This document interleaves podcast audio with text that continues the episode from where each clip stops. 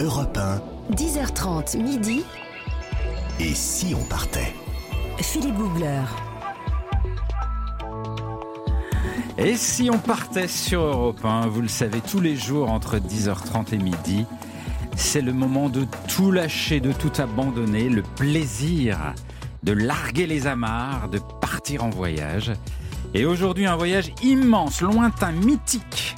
Je vous emmène très très à l'est, en Asie centrale, sur la route de la soie, en Ouzbékistan.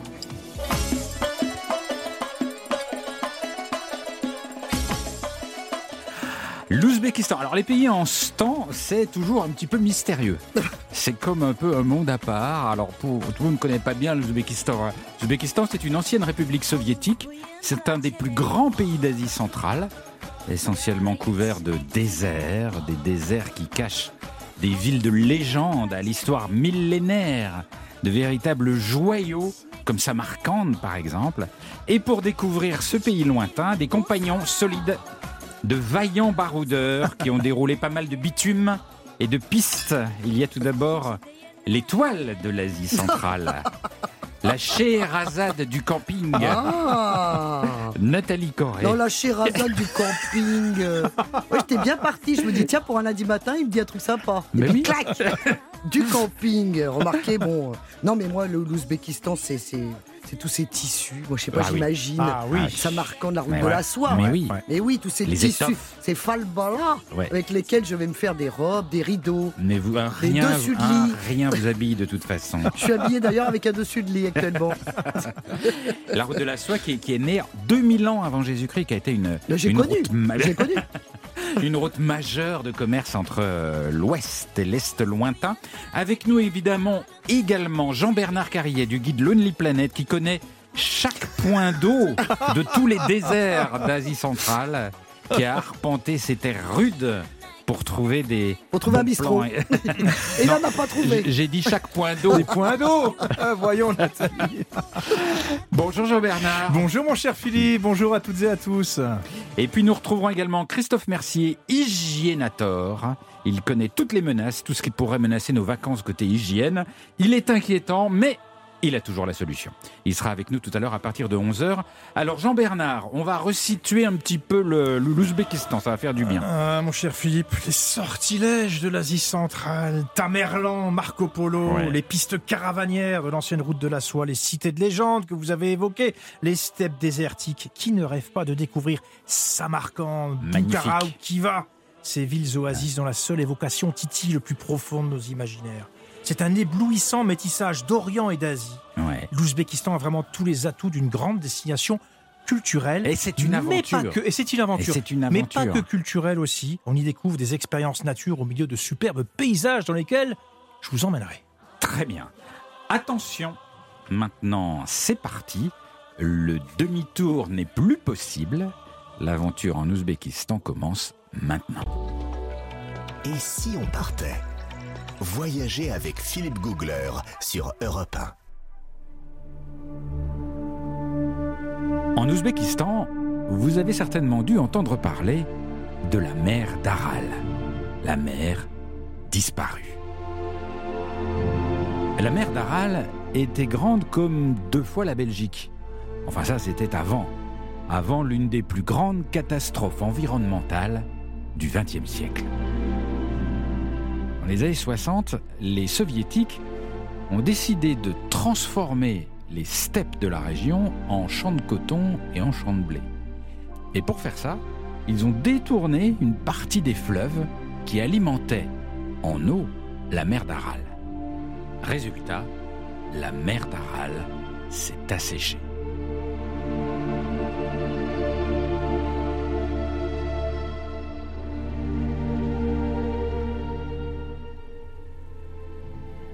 Suis allé sur place lors d'un tournage des Trains pas comme les autres, et franchement, le spectacle est bouleversant. À la place d'une mer sur une bonne partie de la surface, vous avez un désert, sans âme qui vive, rocailleux, où poussent quelques broussailles balayées par des vents brûlants l'été, glacés l'hiver. Et chose incroyable, il y a des bateaux. Mais des bateaux échoués. Échoués là, comme ça, au milieu des terres, comme s'ils n'avaient jamais réussi à atteindre le port avant que l'eau ne se retire. Et ils sont là, rouillés, depuis des années, abandonnés, comme dans un décor à la Mad Max. Alors j'ai marché assez longtemps au fond de la mer d'Aral, et à un moment j'aperçois au loin une sorte de butte. Et sur cette butte, comme une petite ville, beaucoup de maisons abandonnées, quelques rues ensablées, une langueur absolue qui semble avoir saisi l'endroit, un vague, improbable tel, sans eau courante. Évidemment, je me demande bien ce que fait cette ville là, au milieu de rien, en plein désert. Alors j'essaye de me renseigner auprès d'un habitant qui balayait devant chez lui la poussière qui revenait sans cesse. Et il me répond Ce qu'on fait là Mais on était là depuis longtemps, avant que la mer ne disparaisse. Ici, on était au sommet d'une île, une île formidable. C'était un point de départ fantastique pour les pêcheurs, les pêcheurs de la mer d'Aral. Il y avait plus de 100 familles de pêcheurs ici. Et il y avait même là-bas, tu vois, une usine pour traiter le poisson. Du poisson qui partait dans toute le RSS. Et tu vois, aujourd'hui, bah, on n'est plus rien. Abandonné.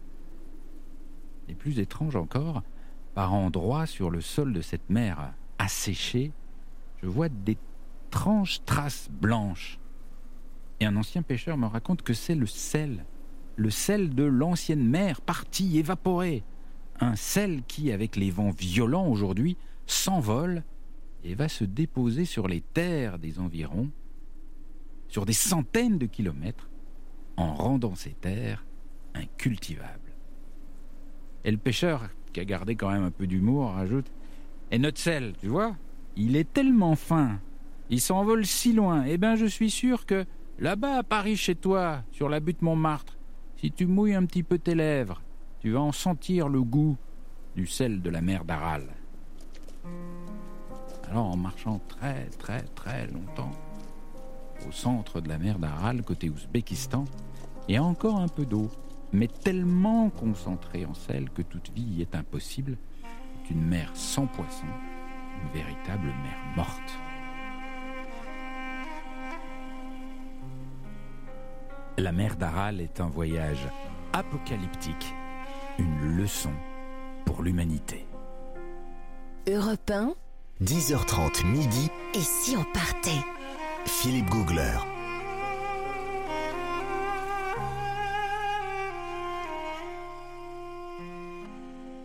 Et il faut savoir que la mer d'Aral, aujourd'hui, euh, il y a quelques petites traces de vie qui reprennent. Il y a, il y a notamment le long de cette, euh, cette ce qui reste d'eau au fin fond de la, de la mer d'Aral, en côté Ouzbékistan, il y a des petits œufs roses qui apparaissent. En fait, ce sont des œufs de plancton. De plantes Ah, de plancton Des œufs, des petites, petites crevettes comme ça qui font des, des, des, des œufs roses. Et ils ont découvert sur place que ces œufs étaient super pour faire des cosmétiques et pour faire également pour de l'aliment de l'aliment pour les autres poissons. Et donc en fait, moi ce qui m'a touché dans cet endroit, c'est que euh, là où la vie a disparu, là où tout paraît mort, mais elle renaît quand elle même revient. malgré tout. C'est assez. J'ajoute assez juste touchant. peut-être une petite chose, Philippe, c'est qu'il y a aussi des projets pour essayer de la réennoyer Oui, un petit peu. Alors c'est pas simple, mais il y a quand même des projets pour essayer de remettre un peu d'eau dans cette mer d'Aral. Voilà. Absolument. Beaucoup de scientifiques se penchent sur le sort de cette mer. Enfin, moi, je trouve que c'est très triste. Donc, euh, je vais revenir demain. Parce que moi, moi, je suis déprimé, là. Je trouve ça horrible. Mais ne vous inquiétez pas, il y a beaucoup d'autres merveilles. Oui, quand même. Il y a des merveilles en Ouzbékistan. On va Ah. les découvrir dans un tout petit instant. Europe 1, 10h30 midi. Et si on partait? Philippe Googler.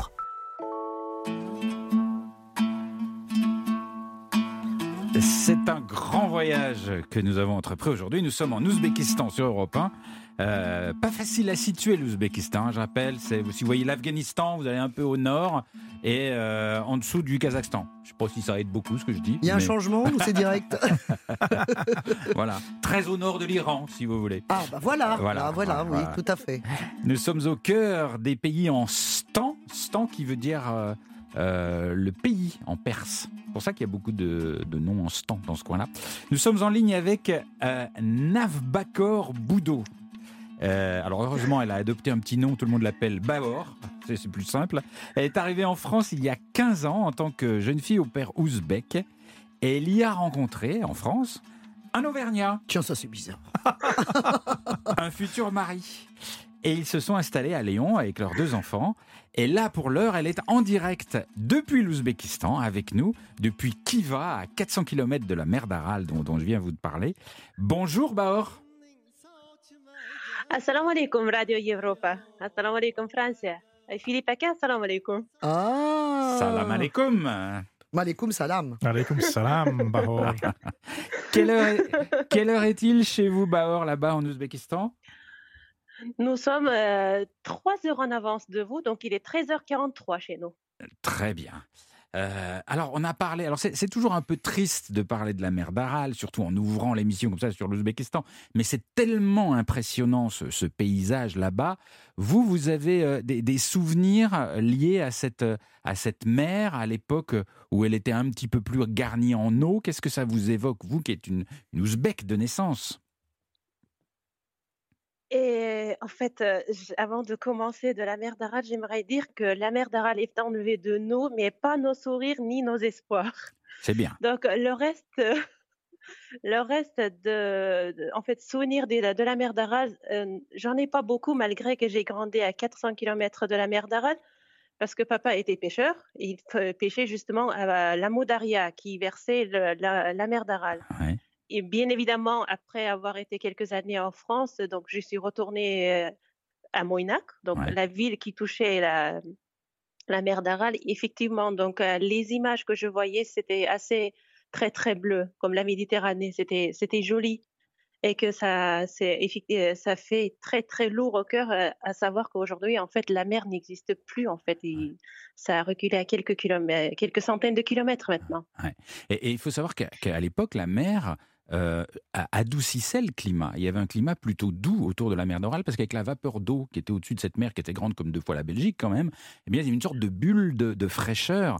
Alors qu'aujourd'hui, le climat est devenu Tout beaucoup plus dur avec des hivers extrêmement froids, et des, hivers, des étés très très chauds. Donc le climat de la région a changé. très très continental ici. Oui, effectivement, là en ce moment, nous sommes en pleine canicule, donc difficile à sortir dehors malgré le vent qui est très très chaud. Mhm. Et, euh, et, et puis le, le froid aussi, effectivement, très très euh, virulent et très froid aussi, oui. Pleine canicule, c'est combien euh, pour vous, juste pour comparer? Parce que nous, on a un peu chaud aussi ici en France. c'est quelle température La là? canicule ici, euh, si c'est 36, 37, 39, pour nous c'est normal ici. Donc euh, quand on dépasse les 40, on commence à dire que oui, il fait chaud. Ah, d'accord. Donc euh, je- là actuellement, donc on est euh, 44, 45, euh, on, et on annonce jusqu'à 50 degrés Ah, oui. d'ici euh, d'ici la fin de semaine, oui. 50 degrés. Je vais reporter mon voyage. mais, mais 50 degrés, vous pouvez sortir Comment c'est? Qu'est-ce que c'est comme sensation? Comment On ne sort pas, on ne sort, on sort le matin tôt et en fin de journée. Oh, Ouais. ouais. Et la journée, on peut pas sortir. Bon, alors, ça, voilà, c'est super. Ah, ça vous a séché, comme Ah, on ça m'a dit. hein. séché, ouais. ça m'a séché.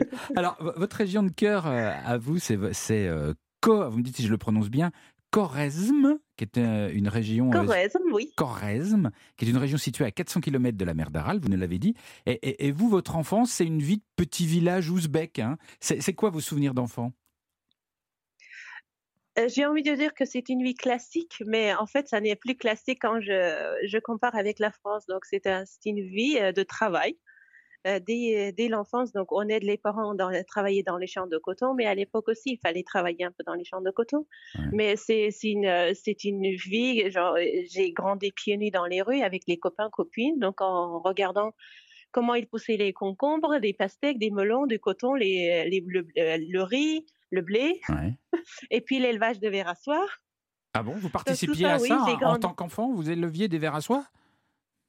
Oui, maman, elle aimait bien en fait euh, euh, l'élever des vers à soie. Oui, Bon, sur des, Euh, on faisait, on- oui, sur des feuilles, hein, c'est ça, c'est des petits animaux qui, qui poussent, enfin qui poussent, qui, qui s'élèvent sur des feuilles.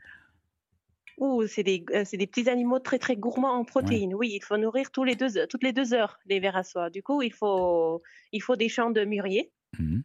Et puis, ben, nous, on apporte à la maison des petits, des petits œufs de vers à soie. Donc, c'est des tout petits points euh, graines noires, tout noir, tout noir, tout noir, et qui grossit, si ma mémoire est plus de 3000 fois de la taille normale, en fait, en mangeant des feuilles de mûrier qui est très, très riche en protéines. Ouais. Donc, euh, imaginez, si nous, euh, humains, on, mangeait comme ça, donc Ah oui, non, grossir de 3000 fois, merci. Non,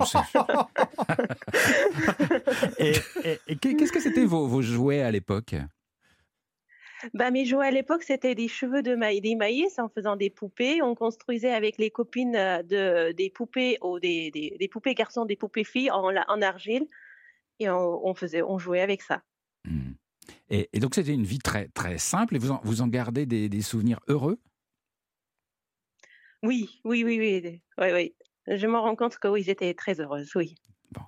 Que- que- Où est-ce que vous avez, à- à- à- comment vous avez fait pour avoir ce français impeccable? C'est votre mari qui vous l'a appris? Il m'a aidé à améliorer mon français. Ah bon? Mais vous- Et... Je vais vous raconter. Oui. Et ben, à l'époque soviète, on, on distribuait, en fait, on désignait des régions, telle telle région apprend telle langue étrangère. Donc dans mon dans mon district, c'est même pas ville, c'est district, et on avait désigné qu'on allait, on devait apprendre le français. Donc à 10 ans, j'ai commencé à apprendre le français. J'aimais bien les langues étrangères et je rêvais d'être ambassadrice. ouais. Et tellement j'ai bien travaillé à l'école, donc à mon niveau que j'ai commencé à chanter la Marseillaise, bah, 10 ans, donc dans les champs. Je ne travaillais pas, mais plutôt je chantais pour mes frères et pour maman qui travaillent pour moi. Ah bon? Et puis j'ai rêvé faire les études euh, dans ce domaine. Et puis euh, je suis allée dans la capitale avec soutien de maman, donc j'ai pu faire bah, bac plus 4 de français. J'ai enseigné- j'ai commencé à enseigner, j'ai aussi fait un peu interprète, donc euh, histoire de, de payer mes études, de pouvoir payer mes études. Et ensuite, je suis partie en France. D'accord. Ah ben c'est c'est chouette, vraiment, vous maîtrisez la langue, c'est Bah, impressionnant. En tout cas, vous rêviez d'être ambassadrice, mais je trouve que vous êtes une belle ambassadrice de l'Ouzbékistan pour nous ce matin. Tout à fait. On, on- on- on reste ensemble. J'espère être à la hauteur. Ah Non, bah vous, oui. allez, vous allez être formidable, je n'en ai aucun doute. On reste ensemble, on se retrouve dans quelques instants sur Europe 1 et on va parler un petit peu miam miam et avec vous également, euh, avec Nathalie Corée. À tout de suite. Europe 1, 10h30 midi. Et si on partait? Philippe Googler. Nous sommes en Ouzbékistan ce matin sur Europe 1 jusqu'à midi. Euh, euh, et et c'est un très très très grand voyage, y compris du côté gustatif. C'est une aventure. Oui, Nathalie- je dirais plutôt ça. Oui, c'est une aventure.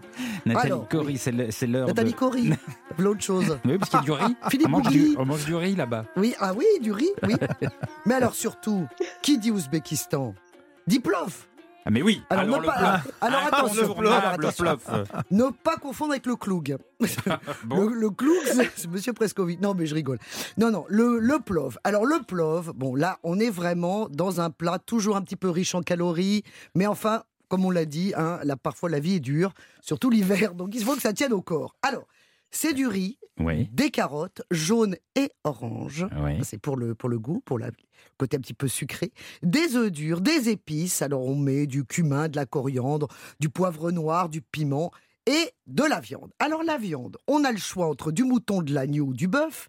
Mais surtout, Philippe, surtout, très important, on garde bien le gras des fesses du mouton. Le gras des Oui, fesses. ça s'appelle le doumba. Alors le doumba, c'est ce Attendez, qui donne le goût. On le met, on, on- on prélève le gras de la fesse Oui. et on le rajoute. Alors on en fait une petite, euh, une petite boule avec de la ficelle et on met ça dans le plov et c'est ça qui donne le goût. Hein Et oui, ah bah ne faites pas cette tête, c'est comme ça. Moi si j'avais su, j'aurais gardé tout mon gras de fesses. C'est idiot parce que finalement on passe Oui, sa vie à faire des... à, à vouloir avoir de des fesses en béton. C'est idiot.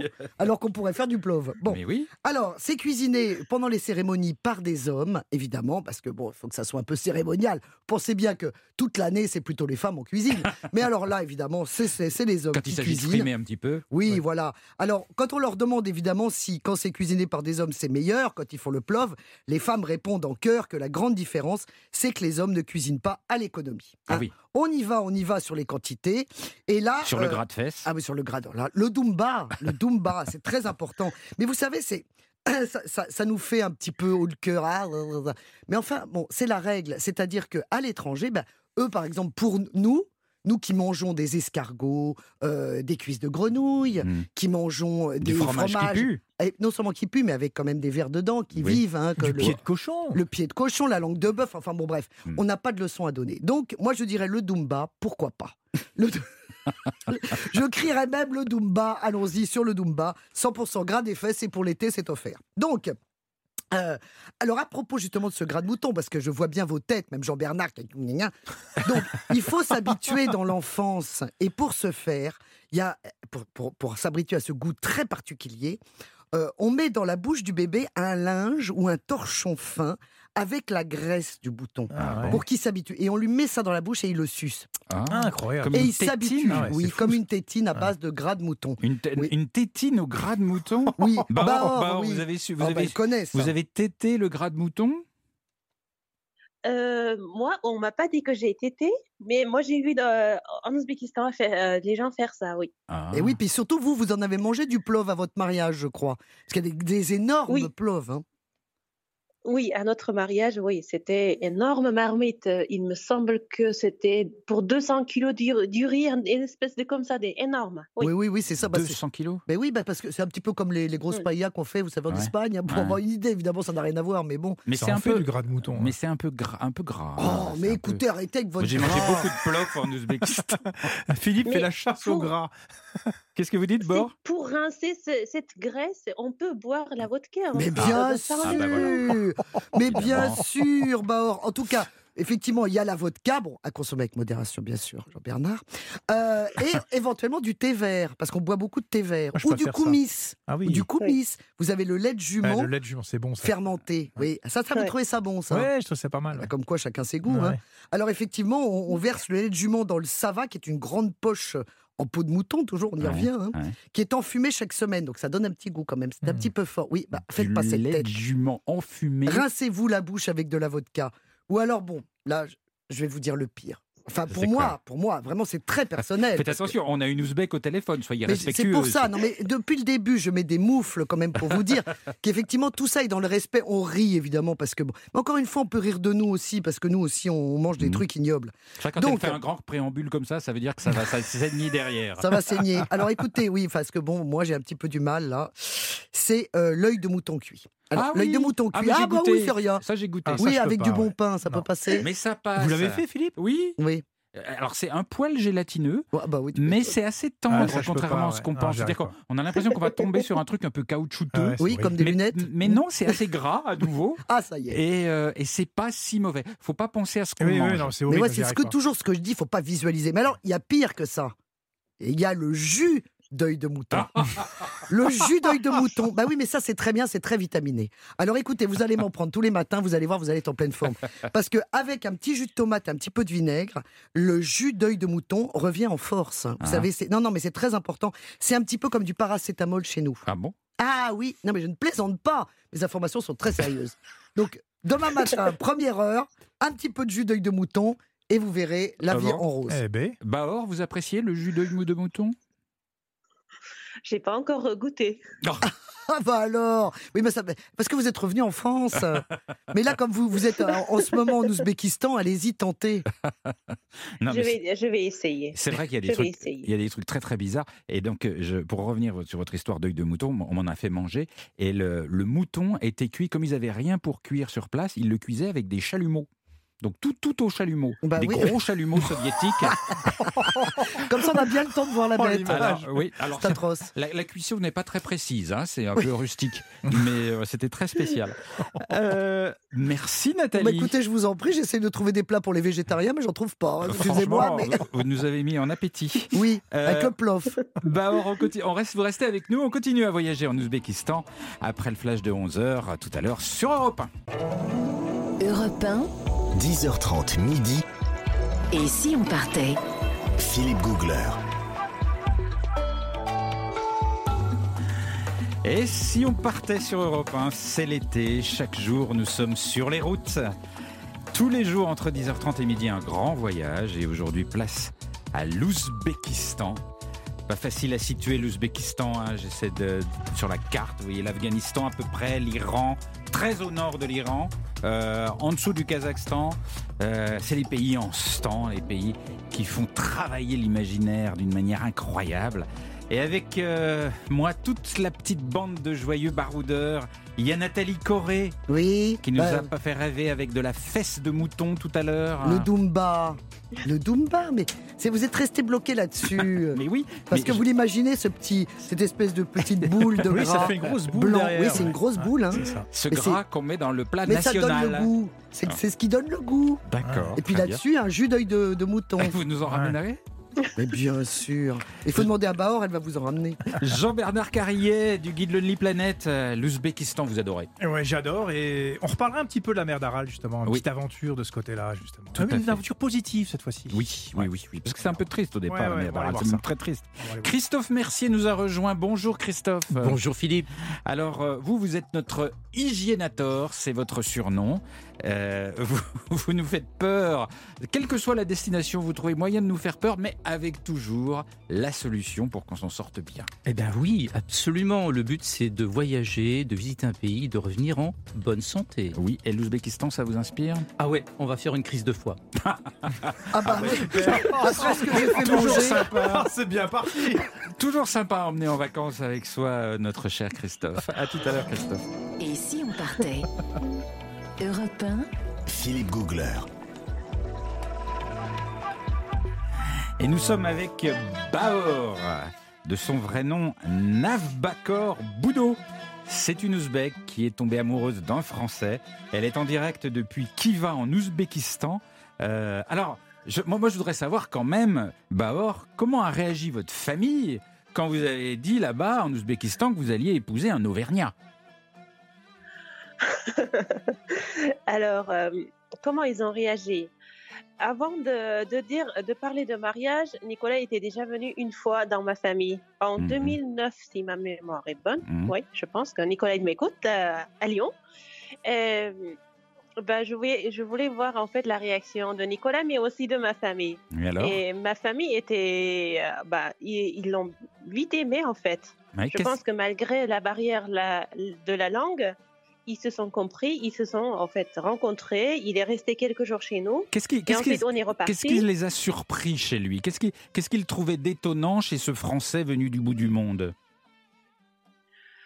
Euh, déjà, dans la culture ouzbek, euh, je pense qu'on n'a pas d'information de caractère tel ou tel pays.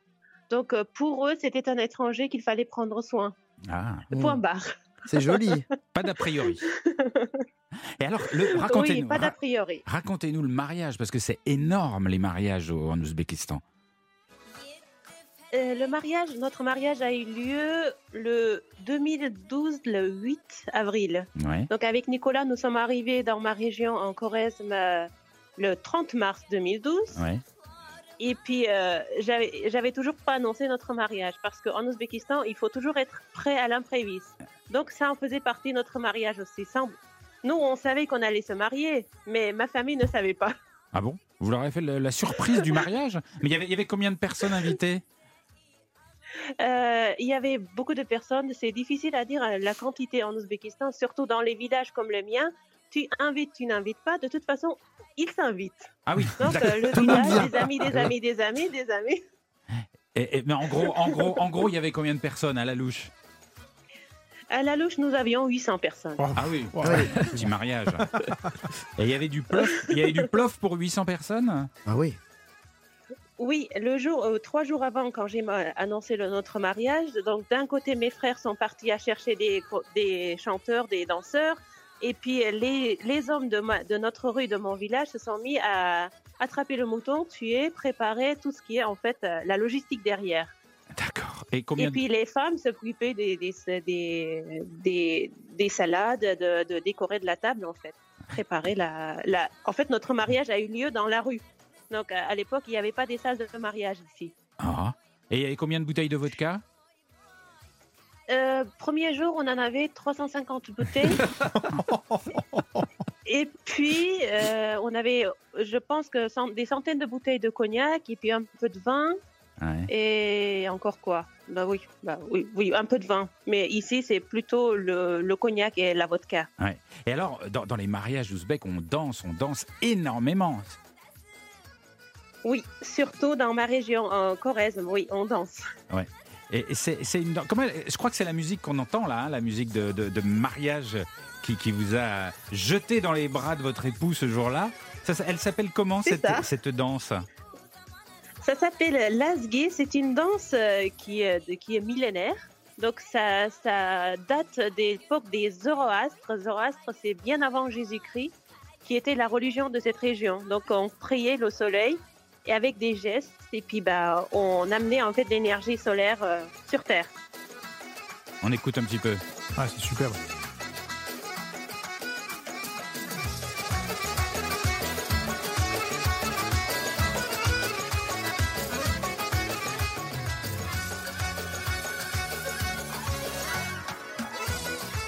Et tout ça avec de la graisse de fesses de mouton et, du, vo- et de la vodka. je pense qu'on y est là. Et des yeux de mouton. Il faut pas les oublier, Avec c'est un jus. de hein.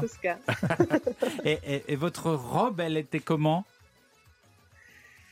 Euh, vu que bah, non, on s'est marié en trois jours, donc au marché, j'ai trouvé un bout de soie traditionnelle ouzbek, ce qu'on Ouais. appelle ikat. Donc c'est une soie très coloriée, en fait, colorée. Et puis euh, j'ai trouvé aussi dans, dans, dans ma petite ville euh, un atelier de couture qui m'ont fait en 24 heures une robe de, en soie et que j'ai mis à notre mariage. Ah, dis donc. Ça, c'est marrant. Ça. Et vous avez prévenu tout le monde trois jours avant. Ça, c'est incroyable. Bah, comme je disais, ici, il faut toujours être à euh, prêt à l'impréviste. Donc, ça, ça peut tout changer dernière minute ou euh, on a de la bonne ou mauvaise surprise dernière minute aussi. Donc, euh, de suivre un agenda annuel, c'est assez compliqué. Oui, puis déjà l'avantage par rapport à nous, on fait des listes d'invités. Si Ouais. eux, tout le monde vient, Tout le monde vient au moins déjà, il n'y a a, a pas le problème de la liste. Ça enlève beaucoup de soucis. Et personne n'est contrarié. Ah oui Alors, il y a, il y a- il y a une, une chose dont on n'a pas encore parlé, euh, Baor, c'est euh, la capitale, c'est Tashkent, qui est vraiment pour moi une, ville très étonnante. Parce que quand on va en Ouzbékistan, on n'a pas trop d'idées a priori comme ça sur la, la capitale. La capitale, c'était euh, autrefois la vitrine de l'URSS. hein, dans les années 60, ça a été une ville euh, très soviétique jusqu'en 1991. Co- comment est-ce qu'on ressent cette influence soviétique encore aujourd'hui? Euh, déjà, l'Ouzbékistan était typologique. Ça veut dire qu'il n'y avait plus d'identité ouzbek à l'époque soviétique. Donc, euh, tout Mm. était la même chose de, de chez moi. Donc, on est à 1100 km aujourd'hui de la capitale. Donc, c'est Mm. à la longueur. Et puis, euh, bah, effectivement, donc c'était vraiment l'endroit stratégique de l'Union URSS Tashkent. Donc, évidemment, des bâtiments étaient soviétiques aussi. Mm. Mais aujourd'hui, la capitale, c'est comme toutes les capitales, se sont bien développées et ça, de l'année en année, j'ai du mal aussi à re- reconnaître des villes. En fait, cette ville, en fait, Tashkent, l'île de Tashkent qui est la capitale, bah, il y a des quartiers qui se construisent et inspiration euh, des, des bâtiments en fait européens, des parisiennes justement, des haussmanniennes par exemple. Mm. Mais il y a aussi un côté donc très comment dire très traditionnel. Donc le marché euh, Charlestown, donc c'est euh, en centre-ville qui garde encore l'identité ancienne avant soviétique. Donc c'était petites ruelles euh, très historiques, les maisons en pisé. Et aussi, je trouve, les métros de Tashkent, c'est un, c'est un musée à part Ah oui. qui est construit à l'époque soviète, qui a chaque station a un thème euh, particulier. Ça veut dire un savant ouzbek ou turcophone Ouais. ou euh, un- des cosmonautes là, par exemple, le métro qui est, Ouais, c'est qui est dédié aux cosmonautes en c'est- fait. c'est ma préférée, celle-là. Il y a une station de métro qui est tout entière dédiée aux, aux- aux cosmonautes soviétiques de, de l'époque. Donc vous avez les, les- des, des- des fresques euh, avec euh, les, les visages des cosmonautes dans leur, euh, dans leur costume spatial. Mais ce qui est très marrant, c'est qu'il j'avais remarqué, il y avait une, une fresque qui concernait la première femme soviétique à être allée dans l'espace. Elle a, elle a ce- un gros casque sur la tête, mais comme c'est une femme, on lui a fait un beau brushing et elle a un bouquet de fleurs dans, à l'intérieur de son, de son, de son équipement. Voilà, c'est un peu bizarre, mais c'est- une ambiance très particulière, très soviétique. On soignait beaucoup les métros. On sait que le métro de Moscou, par exemple, est une, est une splendeur parce que c'était, ça devait être le, le palais des ouvriers, le, le métro. Et c'est pour ça qu'on le soignait, on le soignait comme ça. Et puis c'est aussi une ville où il y a, il y a des grandes avenues. Hein. C'est, c'est, euh, je parle là de Tashkent. C'est des grandes avenues, des grands parcs. l'URSS voulait vraiment en faire sa, sa vitrine en Asie. Et donc c'est une ville qui est assez chouette à l'œil. Hein bah, vous trouvez aussi? Assez chouette à l'œil, mais effectivement, donc les avenues sont tellement larges qu'on n'a pas le temps de traverser au, feu. Chaque fois, j'y vais, je me fais avoir ou je, reste au milieu des voitures. C'est tellement large que, en fait, le feu euh, vont les feux vont très vite et puis bah, on n'a pas le temps de traverser. C'est vrai, Jean-Bernard? Oui, effectivement, j'ai le souvenir de ces avenues rectilignes ah au cordeau et c'est un peu surprenant pour une ville d'Asie centrale. Mais on parlera des villes justement un peu plus traditionnelles tout à l'heure, justement. D'accord. Euh, vous restez avec nous, parce que j'adore comme vous nous parlez de, de l'Ouzbékistan. On se retrouve dans un tout petit instant pour poursuivre notre voyage sur Europe 1. A tout de suite. 10h30 midi. Et si on partait? Philippe Googler sur Europe 1. Et nous sommes très très loin aujourd'hui, au cœur de l'Asie centrale, en Ouzbékistan. Et Jean-Bernard Carrier du guide Lonely Planet qui a arpenté le monde, lui aussi a vécu des aventures là-bas. Qu'est-ce que vous avez vécu, Jean-Bernard eh, Mon cher Philippe, j'ai même marché sur vos traces Ah, vous avez laissé des trucs C'est beaucoup d'honneur, mais est-ce que ce ne serait pas juste de la flatterie euh, Non, du tout, du tout. Je suis allé aussi dans cette fameuse mer d'Aral parce que ça m'attirait justement le contexte un peu particulier de ce, de ce site. Donc je suis allé dans le village de Moynac, dont a parlé également notre invité. Oui, Moynac, il faut, le rappeler. Ce village fantôme. Un village fantôme au cœur de la mer d'Aral. qui, s'est desséché. un port fantôme. Un port fantôme et qui était, qui était en fait une île au départ. Une île, mais comme il n'y a plus d'eau, bah, il reste que des carcasses de bateaux rouillés parce que mm. j'aime bien l'urbex figurez-vous. Qu'est-ce que c'est que ça C'est l'exploration des sites désaffectés. Donc euh, le guide que j'avais m'a dit. Ah, ça veut dire faire de l'urbex. Faire de l'urbex, tout à fait. J'y allais d'abord pour ça. Donc j'ai vu ces carcasses de bateaux rouillés. Effectivement, il y a, il y a un côté, euh, il y a un côté poignant, mystique, euh, un peu post-apocalyptique, comme vous l'avez dit. Mais je voulais vous êtes vacciné contre le tétanos, ce qui fait toutes les vieilles carcasses rouillées. Christophe, petite parenthèse sur le tétanos. c'est pas, uniquement avec du rouillé. C'est uniquement quand on se blesse avec un objet qui était par terre. Ah, mais en tout cas, j'ai fait attention. Rouillé ou pas rouillé, on s'en fout. Mais j'ai fait attention sur place. Donc j'ai vu, moi j'ai regardé, j'ai touché avec les yeux ces fameuses carcasses rouillées, mais je voulais pas en rester. Je voulais pas rester sur un souvenir un petit peu trop, euh, un petit peu trop triste comme vous l'avez dit, euh, Philippe. Je voulais, je voulais voir la mer d'Aral, mais avec euh, quelque chose, avec un œil euh, positif, avec une vision waouh, comme j'aime beaucoup. C'est pas facile, hein, c'est pas facile de voir la mer d'Aral. Alors le guide m'a dit, viens, je t'emmène dans un endroit. Il y a 200 km de piste, c'est un détour qu'il faut faire pour aller jusqu'au bord de la mer. Donc on a fait ce petit détour vers l'ouest justement. alors évidemment en 4x4, il n'y a pas de route, c'est que de la piste. On hmm. traverse ce désert, ces étendues de sel. C'est long. un moment, c'est long, c'est long. à un moment donné, et c'est là que, tenez-vous bien, c'est là que ça change tout. On passe du désert, on, voit un énorme plateau qui est creusé de canyons, de failles, de falaises, et je me serais cru, vous savez où, à Monument Valley. Mais c'est un mirage? C'est pas du tout un mirage. Ça s'appelle le plateau d'Oust-Ourt. Et les ah. gens ne le connaissent pas. C'est la pépite du, euh, du secteur de cette mer d'Aral. Donc c'est dans la mer d'Aral C'est dans la mer d'Aral. sous l'eau Non, alors c'était un ras de l'eau ou au-dessus de l'eau. C'était déjà un plateau désertique à l'époque, mais personne ne le connaissait. Et aujourd'hui, c'est devenu une petite attraction pour les gens qui veulent vraiment sortir des sentiers battus, ce qui était mon cas, parce que je voulais vraiment trouver un site euh, naturel, euh, exceptionnel et complètement isolé. Il y a une ambiance de bout du monde. Donc on est arrivé sur ce plateau, parce qu'on peut, un plateau qui fait 200 ou 300 mètres, donc on peut y monter. Et ce qu'on a fait le soir, on, on a, j'ai bivouaqué à l'intérieur de ce site absolument incroyable. Et tenez-vous bien, ce sont, il euh, faut vraiment imaginer des, euh, c'est le vent qui a sculpté l'érosion et le vent qui ont sculpté ces formes complètement euh, fantasmagoriques. Je dis, ça ressemble vraiment à Monument Valley, comme, comme en, Arizona, en Arizona. Et alors, au lever du matin, vous avez un spectacle exceptionnel. Vous avez le contraste entre les couleurs du blanc éclatant, du sel tout autour, et les couleurs rose pâle, ocre de ces montagnes. Et ça, c'est une expérience extraordinaire que j'ai pu vivre. On était seuls, on n'était que, que trois. Il y avait le guide, un autre euh, visiteur et moi-même. On était trois dans ce site absolument incroyable. Mm. Un petit feu de camp, évidemment, euh, le soir au, niveau du bivouac. Et là, on a goûté. On a goûté, ça c'est Nathalie qui pourra nous en parler aussi. C'est le bêche, bêche barmac, c'est un ragoût de pâte et viande. C'était superbe de pouvoir camper au bout du monde, ah. à l'intérieur de ce plateau ou Stuart. Et ça, c'est quelque chose de positif au sein de la mer d'Aral. je suis reparti avec cette image-là, cette image des monuments de vallée, et pas que l'image des bateaux rouillés, de ces carcasses qui sont très poignantes. Mm. Je voulais autre chose aussi mm. comme souvenir de cette mer d'Aral. Donc je, vraiment, c'est, ça, m'a resté très fort en moi. C'est un des plus beaux souvenirs que j'ai d'Ouzbékistan. Pas simplement ces villes culturelles, mais euh, de passer euh, cette nuit en bivouac, avec la voûte céleste au-dessus de soi. Il n'y a personne, le bout du monde. Et vous êtes au cœur de la mer d'Aral, dans un site complètement exceptionnel qui, lui, n'a pas été touché par tous ces, euh, ces phénomènes. Bah, Bahor, euh, vous êtes avec nous de, en direct depuis l'Ouzbékistan. Ces, ces moments de solitude, euh, de, de nuit face au ciel, au ciel étoilé, c'est quelque chose que vous vivez, que vous faites parfois en Ouzbékistan là-bas? Parce que c'est un pays qui s'y prête beaucoup. Oui, tout à fait. Euh, effectivement, donc le monsieur qui, qui vient de parler dans l'endroit, donc moi-même je me suis rendue euh, il y a maintenant deux ans, Mhm. effectivement. Donc euh, cet endroit des canyons et puis bah, les tortues qui, euh, sauvages qui se baladent. Un peu plus loin encore, il y a des petits lacs avec des flamants roses. Il y a des dômes, des chevaux sauvages qui courent effectivement. Donc c'est côté côté positif euh, de la mer d'Aral. C'est vrai. C'est la vie, là. Parce que la mer d'Aral, c'est la mort. Donc euh, là, on a la vie. C'est la vie qui reprend. Voilà, reprendre la vie. c'est comme, la un- vie c'est comme une espèce d'île, Une un oasis. îlot pré- préservé au milieu de cette mer d'Aral et, euh, et c'est, euh, c'est, c'est une belle expédition. C'est une expédition quand même. hein.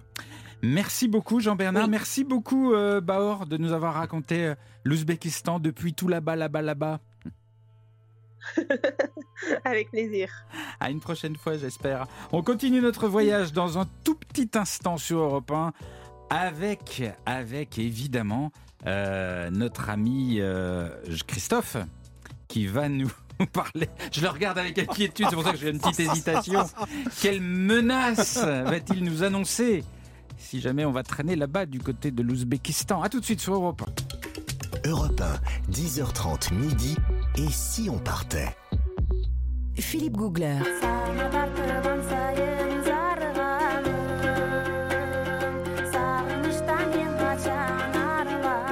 C'est pas mal ça Ah mais de toute façon, vous avez envie de danser, je le vois. Mais oui, ce sont des airs ouzbeks, car nous sommes en Ouzbékistan jusqu'à midi sur Europe 1.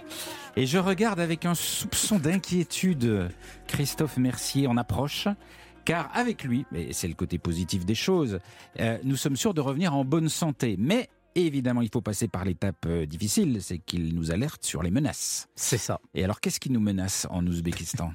Bon, l'Ouzbé- l'Ouzbékistan, c'est un pays magnifique. Oui. Mais il ne faut pas gâcher votre voyage et euh, par une hépatite euh, virale. Oh, C'est un fléau dans ce pays. mais c'est pas possible. Je vous parlais prise de foi tout à l'heure. Mais on vous donne un nom d'un pays ou d'un endroit et bing, vous trouvez la maladie partout dans le C'est monde c'est comme mon ça. job, oui. D'accord. Si je vous dis, euh, si je vous dis Papouasie Nouvelle-Guinée, Ah là, on va avoir énormément de problèmes par rapport aux moustiques. Et puis Ouais. par rapport à ça, Encore ça Il est terrible, il est énormément. terrible, il est terrible. Donc, euh, bon, oui, oui. revenons à l'Ouzbékistan. Alors, Alors. l'hépatite virale, puisque c'est votre sujet du jour. Absolument, tout à fait. Donc c'est dû à un virus qui est un microbe. Oui. Euh, ça n'a rien à voir avec une hépatite due à l'alcool. Parfois on dit ah il est mort d'une hépatite mais il buvait pas d'alcool. Euh, Il peut y avoir une hépatite due à un virus comme on peut avoir une hépatite due à, à l'alcool ou Ah, à ça un part médicament. bien, là, ça part bien. Le mec est mort dans tous les cas, dans tous les cas, dans tous les cas, c'est une destruction du foie Ah, oui. dû à un virus. Bon. Et Donc, alors, on la contracte comment Oui. Euh, Il faut que je fasse les relances. Et le, vi- le virus, dites-moi, c'est pas le, c'est pas le fameux nom Escherichia coli Ah non, ça c'est une bactérie. bactérie. Ah, C'est une bactérie. On va Non, parler. euh, ça, on va voir. L'hépatite. A, c'est à peu près au même niveau. Alors, comment est-ce qu'on Euh, contracte euh, cette, cette Merci hépatite Philippe, j'aurais pas dit mieux. Donc, il y en a en fait cinq. Ouais. Cinq hépatites, on leur a mis une lettre, c'est facile. A, B, C, D, E. Euh, mais quand on va en Ouzbékistan, on n'est pas exposé à toutes les hépatites de la même façon. Bon, et on se les fait toutes là? On commence par laquelle? Oui, allez, on y va. C'est par celle que, dont on risque le plus de la contracter. C'est l'hépatite A. Elle se contracte comme l'hépatite E. Euh, et l'hépatite A, il faut savoir qu'il y a une grande épidémie d'hépatite A au moins tous les ans en Ouzbékistan. Super. Euh, on la contracte en buvant de l'eau contaminée par des excréments, c'est sympathique, ou des aliments crus qui sont lavés avec cette eau. Mais comment une eau Euh, peut-elle être Bah, contaminée l'eau par- du robinet, elle n'est pas potable. Ah bah, Ah. D'abord, l'eau, on l'a vu tout à l'heure, il y a eu énormément de cultures de champs de coton qui a consommé énormément d'eau, ce qui fait qu'il n'y a plus beaucoup d'eau pour les personnes au robinet et l'eau n'est pas traitée. Donc, il y a tout un programme actuellement de traitement de l'eau. Et s'ils ont de l'eau au robinet, bah, elle est contaminée par des excréments et par des polluants, par des pesticides, par des produits industriels. Donc on ne boit pas l'eau du robinet? Non, surtout pas, euh, jamais, euh, dans ce pays comme dans d'autres. Ah hein, euh, c'est ce que j'allais pas hein. spécifique à l'Ouzbékistan. Simplement, en buvant cette eau du robinet, on va contracter euh, ce virus qui est euh, l'hépatite A. Euh, buvez de l'eau en bouteille, c'est Mhm. super important. Ouais. Oh, Euh, brossez-vous et fermez, oui, Ouais. oui, vérifiez que ça n'a Ah pas oui. été mis avec de l'eau du robinet, que ça n'a pas été trafiqué. Ne vous brossez pas les dents, vous rinçant la bouche avec l'eau du robinet. Ah bon? C'est pareil. Non, non, on fait bah toujours ouais. ça. Ah bon? Bah Mais non, non, bah, faut pas bah, tu faire. Faut prendre, faut prendre. Mais oui, pas, mais si, pas idem, Philippe, quand vous chantez sous la douche, fermez la bouche. Mais c'est impossible Oui. de chanter en fermant la bouche. Jean- c'est ce que je dis. Et Jean-Bernard, pas de glaçons. Ah oui. Ouais, non. Dans les glaçons, je savais, mais Et c'est vrai non, que et non, et non, et Donc jamais ouais, de glaçons. prendre- Demandez quand Ouais. vous servez un Coca, pas de un, Oui, pas un de Pepsi, ouais, un de sûr. choix, pas de glaçons. Ah. D'accord. Et en Donc ça, c'est mangeant, hyper on peut l'attraper aussi Oui, absolument. Vous oubliez tout ce qui est cru. L'Organisation mondiale de la- mondiale de la santé dit, c'est facile, déjà épluché, déjà coupé, jetez-les. Ah, À partir du moment où c'est cru. À partir du moment Ah, c'est cru. Quand c'est cuit, euh, le plov, vous pouvez le manger.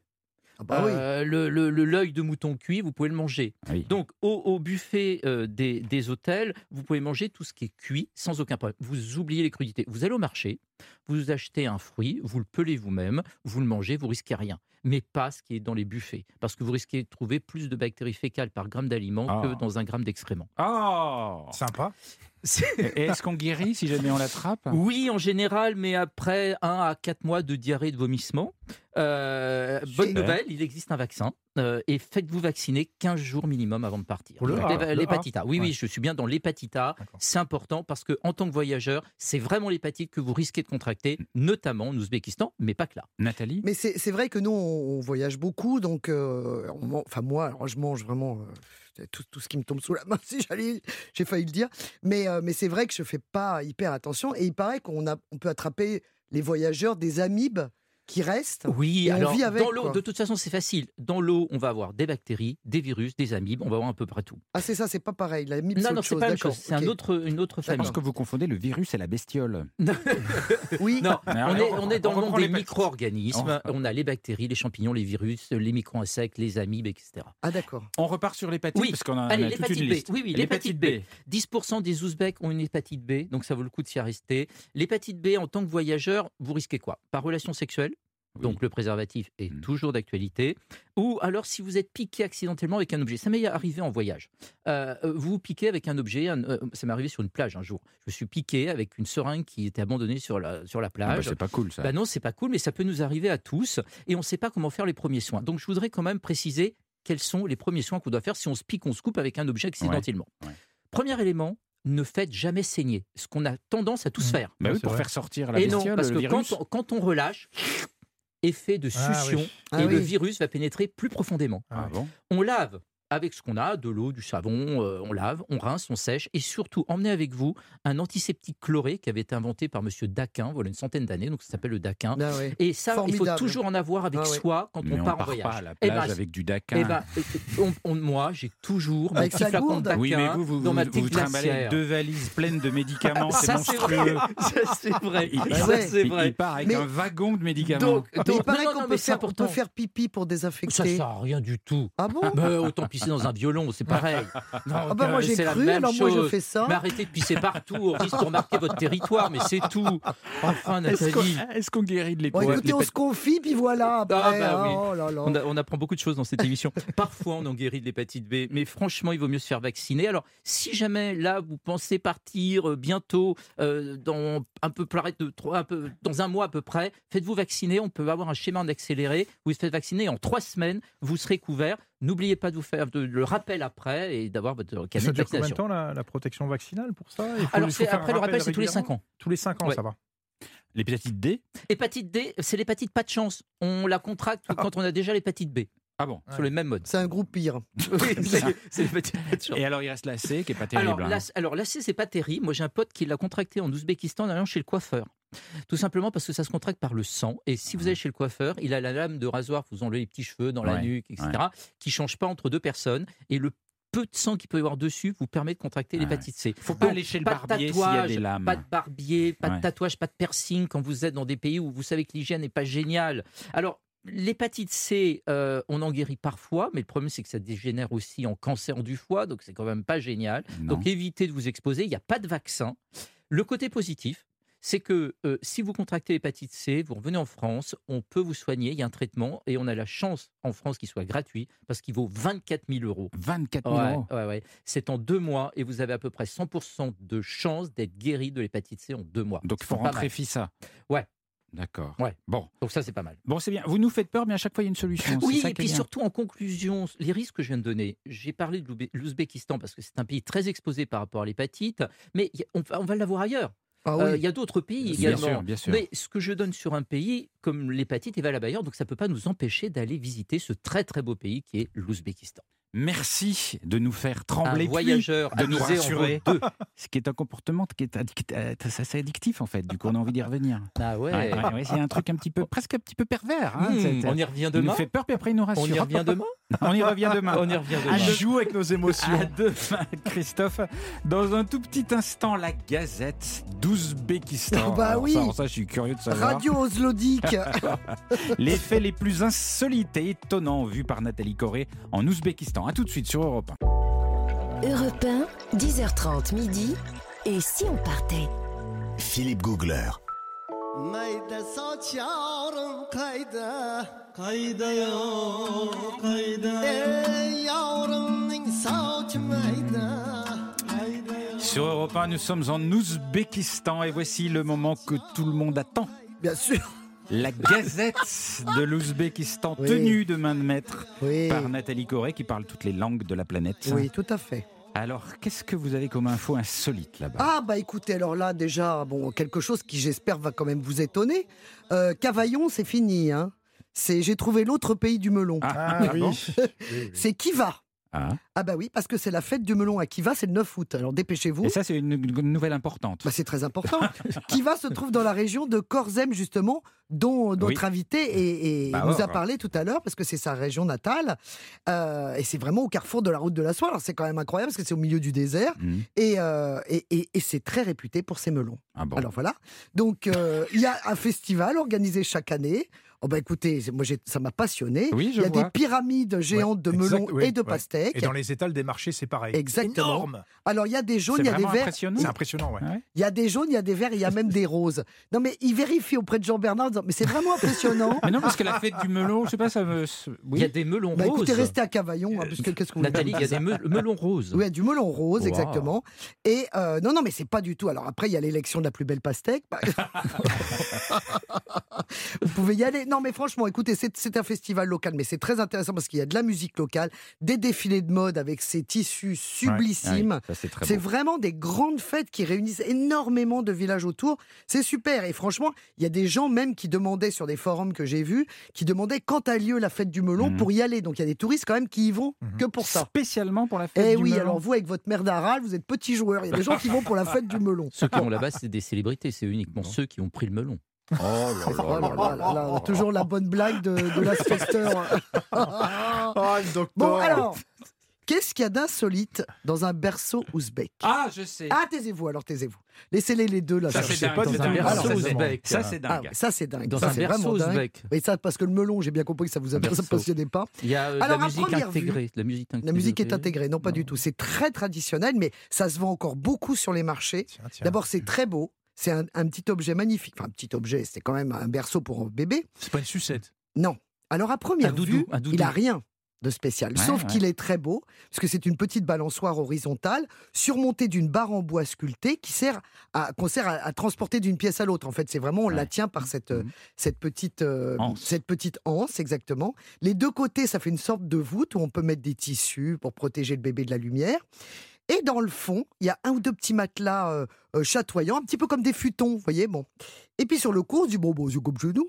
Eh ben non, pas du tout. Quand on se penche, on, se- on voit que dans ces matelas, il y a un trou. Oh non. Et dans le berceau, oh non. il y a un trou. Eh ben oui, c'est troué. Le berceau est troué pour que le petit. percée. Exactement. Pour que les bébés, l'orifice puisse. L'orifice, il est situé au niveau des fesses du petit. On reste dans une thématique fesses, hein, tout Oui, à l'heure avec les je vois, fesses de mouton. Et là, euh, eh ben, l'enfant, justement, toutes ses déjections vont, vont partir dans le trou. Et c'est quand même, c'est incroyable parce que c'est presque traditionnel, mais voire écologique. Oui. Mais, mais en dessous, on met des pots de fleurs pour que ça fasse de l'engrais Oui, c'est ça directement du, du producteur au consommateur. Non, non, non, mais c'est quand même, c'est insensé. Donc ils n'ont pas de couche. Ben voilà. Donc ça remplace la couche. Alors ils sont emmaillotés quand même. Et puis il y a une sorte de petite cuillère pour que ça, ça, ça dirige un petit peu le, le- les. en fait, il y a un petit instrument qu'on Voilà, connecte. ça. on- voilà, aux Un fesses du petit.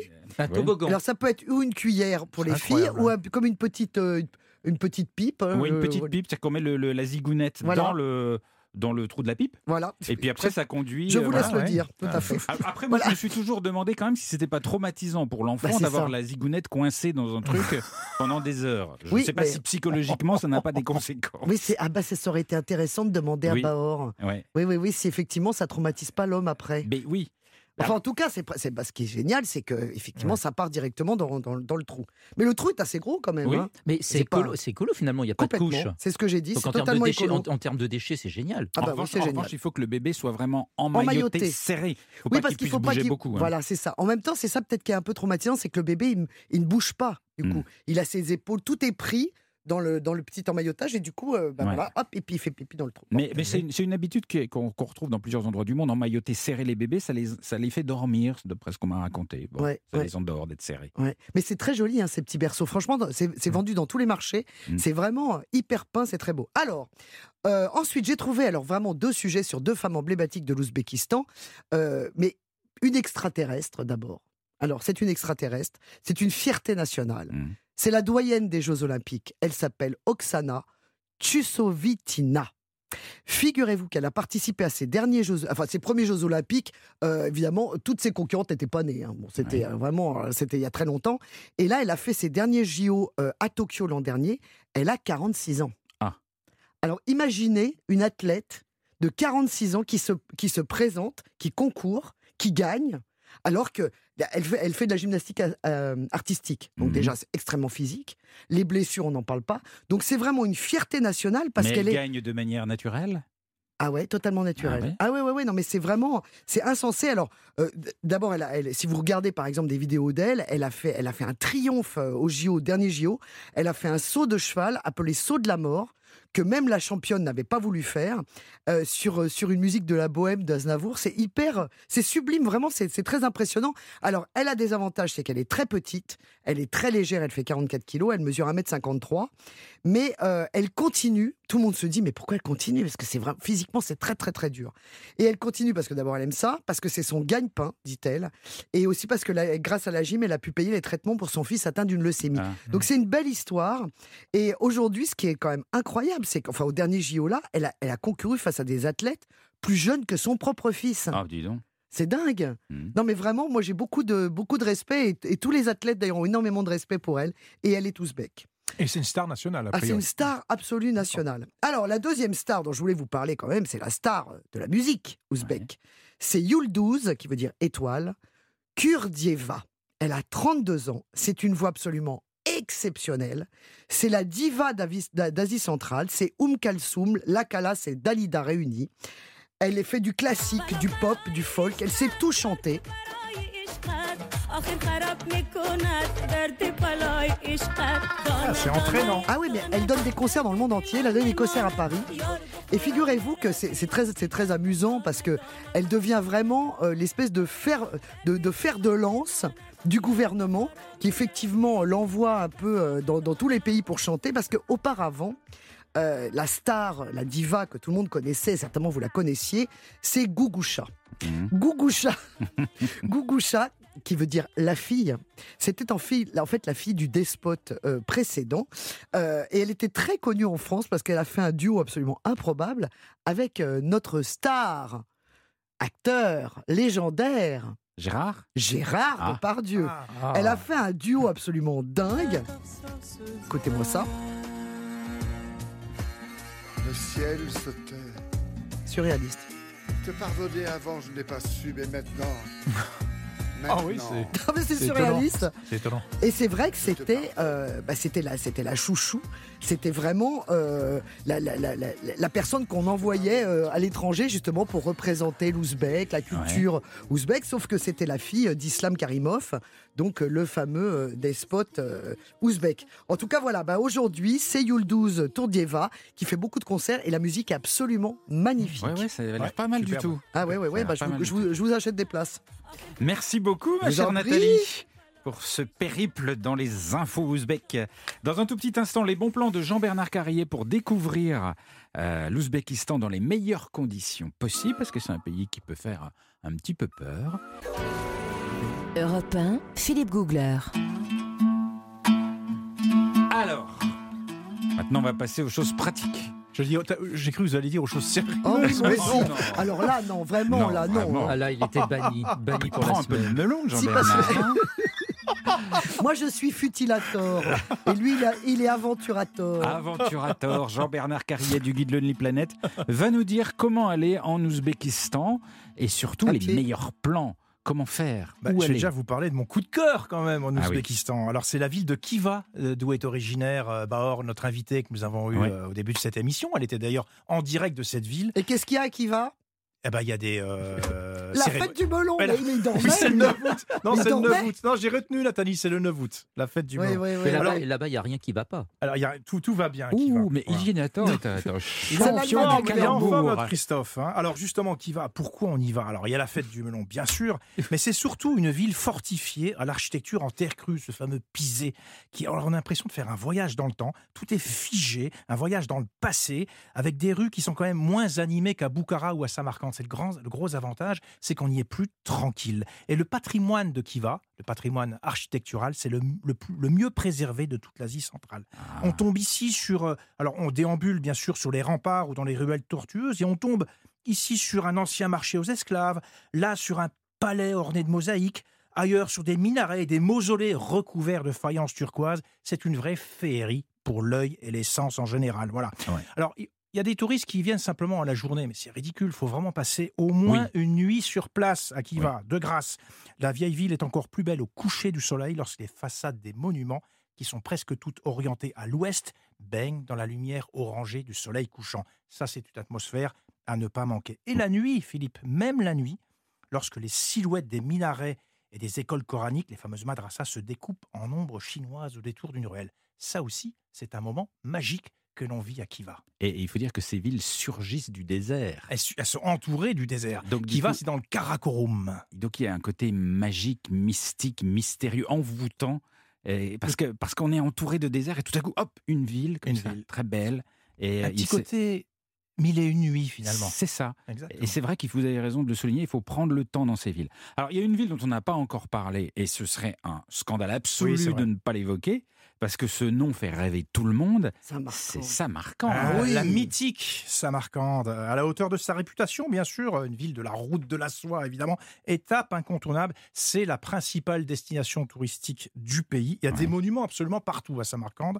C'est quasiment une ville-musée qui rappelle bien sûr la grande époque de Tamerlan et de la route de la soie. Alors, Ouais. s'il fallait en retenir qu'un seul de ces fameux monuments, je dirais, c'est la place du Régistan, Qui est une merveille. qui est une Je, merveille je pense qu'on a tous vu la photo de la place Voilà, du c'est résistant quelque, une iconique. fois dans C'est sa vie. vraiment iconique. Alors, c'est l'édifice le plus grandiose d'Asie centrale. C'est un ensemble, un ensemble architectural euh, très spectaculaire qui recense un petit peu tous les grands bâtiments du monde islamique, avec notamment des universités théologiques musulmanes, les fameuses madrasas, qui sont recouvertes de mosaïques exceptionnelles et euh, elles sont surmontées de dômes de couleur bleutée. Ouais. Vous imaginez un petit peu l'ambiance. Ah, Des énormes dômes. Des énormes dômes. Oui, c'est énorme en plus, Ouais. c'est C'est gigantesque. gigantesque. Et c'est euh, vraiment à ne pas manquer, c'est la place du Régistan. Et ça, c'est marquant, on s'en souvient toute sa vie. Moi, j'étais très impatient de voir cet endroit parce qu'effectivement, c'est la carte postale absolue de, de l'Ouzbékistan. La seule petite réserve que j'aurais, c'est qu'autrefois, c'était le cœur de Samarcande. C'était le cœur de cette ville, mais qui grouillait de vie, euh, puisque c'était une des, des villes principales de la route de la soie. Et aujourd'hui, ça a été totalement nettoyé, cliné, c'est propre, c'est beau, mais vidé. Ouais. C'est-à-dire que ce n'est plus le centre de la ville, c'est une place très belle, euh, agréable à visiter, mais qui a un peu perdu de sa vie. Quand On va dire, il y a un petit côté aseptisé. Oui, c'est Qu'on dommage. a moins à Kiva, dont j'ai parlé en début de cette chronique. Ouais, Voilà, ouais, justement. c'est Donc ça, ça se complète très très bien. Alors, vous nous avez parlé d'un Ouzbékistan, Jean-Bernard, très, très culturel, mais c'est pas seulement ça, l'Ouzbékistan. Alors bien sûr, on y va pour Samarcande, Boukhara et Kiva, mais il faut pas réduire le pays à juste ces trois villes, ce serait dommage. Il y a des échappées nature, comme je les aime bien. Euh, au nord de Samarcande, par exemple, c'est pas très loin, deux heures de route, on peut faire de l'écotourisme dans les monts Nourata. C'est une petite chaîne de montagnes, 2000 mètres d'altitude, donc facile d'accès, et c'est un havre de paix, on respire de l'air pur, et là, il y a des circuits de randonnée, on passe de village en village, et on découvre le mode de vie traditionnel, ces fameux villages ouzbeks. Vous verrez peut-être justement une cérémonie de mariage, vous Ah oui. arrivez un jour, il y aura une cérémonie de mariage, Et- et, vous serez évidemment invité. Oui, puisque tout le monde peut y aller. Et tout le Ben monde oui. peut y aller, évidemment.